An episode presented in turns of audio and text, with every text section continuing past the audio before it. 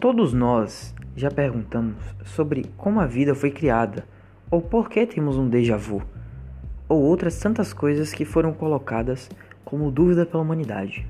Nós temos muitas respostas e também muitas dúvidas, mas uma boa parte está aqui neste podcast, aonde irei falar com você sobre assuntos um tanto duvidosos, como uma viagem no tempo, futuro da humanidade, ou até mesmo assuntos atuais que ainda deixam uma certa dúvida na nossa cabeça. Eu não sou nenhum expert nesse assunto, mas podemos encontrar uma solução juntos, trazendo até um de vocês para conversar comigo.